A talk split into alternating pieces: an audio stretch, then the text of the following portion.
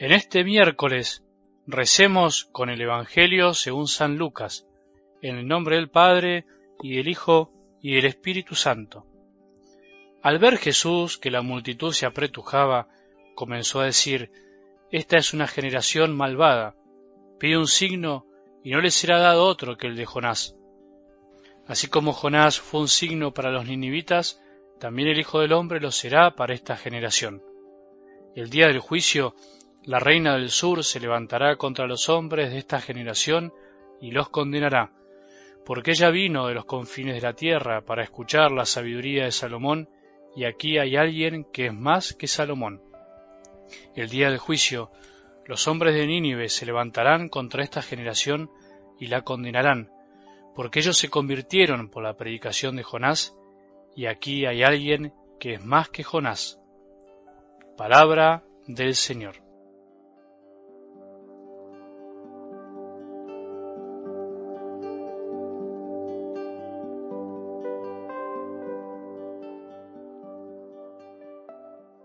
Los frutos que pueden venir después de pasar por el desierto difícilmente se perciben durante la estadía en el desierto. Cuando estamos en el desierto todo es difícil, todo lo vemos feo, complicado, sino que generalmente, como digo, se perciben después, cuando miramos para atrás. Seguro que te pasó. Después de haber vivido o pasado una prueba grande, esa que al principio te generó rechazo, incertidumbre, enojo, sufrimiento, pudiste decir al final, eso me ayudó a crecer. Gracias a esto pude comprender esto otro. Este dolor nos ayudó a unirnos más como familia. La muerte de mi ser más amado me ayudó a ver la vida de otra manera y así tantas frases más que pueden sintetizar esto que estoy tratando de decir. Dije los frutos que pueden venir porque no siempre vienen.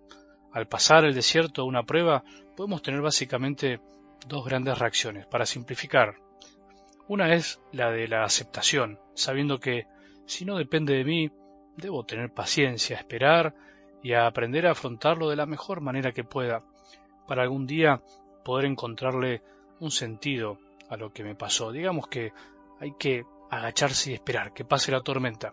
El otro camino es el de rebelarme, enojarme con esa realidad que no depende de mí y además me da bronca, me entristece y hasta me hace que le sume un sufrimiento al dolor que de por sí ya me toca transitar.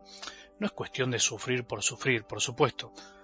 ¿De qué sirve entonces enojarme contra lo que no puedo cambiar, contra lo que no elegí? El camino del enojo ante lo que me duele es en el fondo irracional y solo hace que le sumemos más dolor al dolor, o del dolor en realidad que venga el sufrimiento. Se dice por ahí los que saben que una cosa, como decía, es el dolor y otra el sufrimiento. El sufrimiento va más allá del dolor porque incluso puede persistir una vez que el dolor físico o emocional pasó. Para decirlo en sencillo, podríamos decir que el sufrimiento sobreviene o es más intenso cuando no podemos aceptar ese dolor que nos encontró por el camino sin buscarlo incluso.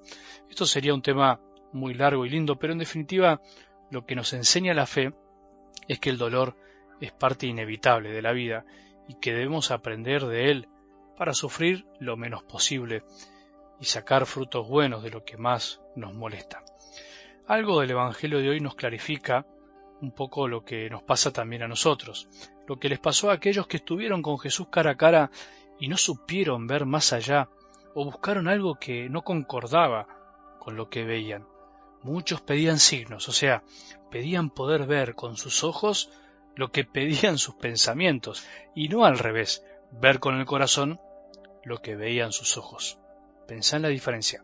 Pedían signos y no interpretaban lo que ya tenían en sus narices. ¿Te parece algo extraño lo que estoy diciendo?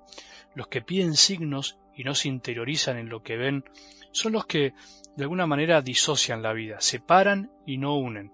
Son los que creen que lo espiritual va por un lado y lo material por otro. Los que no pueden entender que por medio de lo material y terrenal experimentamos lo espiritual.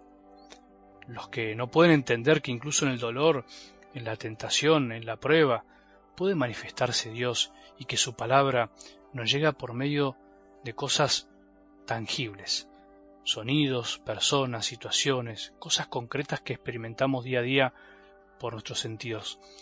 Hace unos días apareció un chico en mi parroquia totalmente triste, angustiado y desahuciado, y cuando me senté a charlar con él, porque nunca lo había visto, le pregunté qué fue lo que te trajo acá. ¿Sabes lo que me dijo? Padre, fue el sonido de la campana. Escuché la campana, yo estaba triste en mi cuarto y me animé a venir. ¿Ves que Dios puede incluso llamarme con un sonido? Podríamos decir que creemos en lo que no vemos, pero creemos porque algo vemos.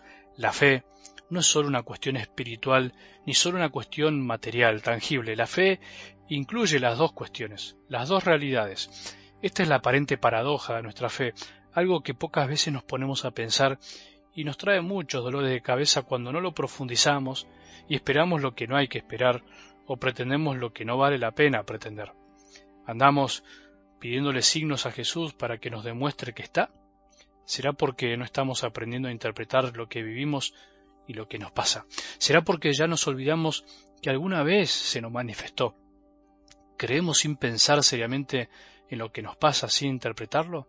Puede ser entonces que nos esté dando miedo asumir que a Jesús lo conocemos siempre por medio de otros y con otros y a través de situaciones. Los dos extremos nos hacen mal, ni lo material sin lo espiritual, ni lo espiritual sin lo material.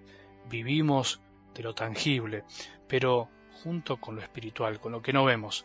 Van las dos cosas de la mano, van juntas y son inseparables, son como hermanos y meses. El hombre no es ni ángel ni bestia, decía Pascal, y quien quiere hacerse el ángel termina siendo bestia. La fe es para sencillos de corazón, que no quiere decir ignorantes, es para aquellos que se animan a ir más allá, sin esperar ver el más allá, sin esperar manifestaciones extraordinarias que ordinariamente no se dan. No pidamos signos, ya los recibimos y tenemos que aprender a recibirlos y a percibirlos. El signo que pedían esos hombres fue finalmente la muerte y resurrección de Jesús. Ese es el signo de Jonás, que pasó tres días y tres noches en el vientre de un pez, como Jesús tres días en el vientre de la tierra y tres noches. Esa es la prueba de que Jesús es Dios y hombre. Esa es la gran verdad que celebramos en cada misa, cada domingo, en cada Pascua. Y es por eso que en esta cuaresma vamos caminando hacia esa certeza, una vez más, hacia la celebración que confirma lo que nuestro corazón busca sin descansar, el amor de Dios manifestado en su Hijo Jesús. Que tengamos un buen día y que la bendición de Dios, que es Padre misericordioso, Hijo y Espíritu Santo, descienda sobre nuestros corazones y permanezca para siempre.